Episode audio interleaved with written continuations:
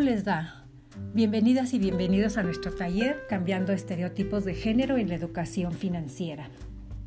En esta maqueta presento a ustedes la ruta de aprendizaje que seguiremos durante el taller.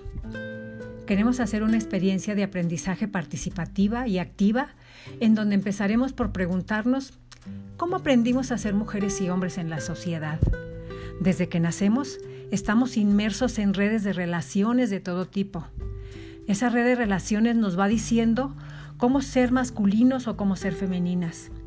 Se nos enseña a pensar cómo actuar, de qué manera podemos ser y muchas veces estas maneras limitan capacidades y formas de ser que llamamos estereotipos de género.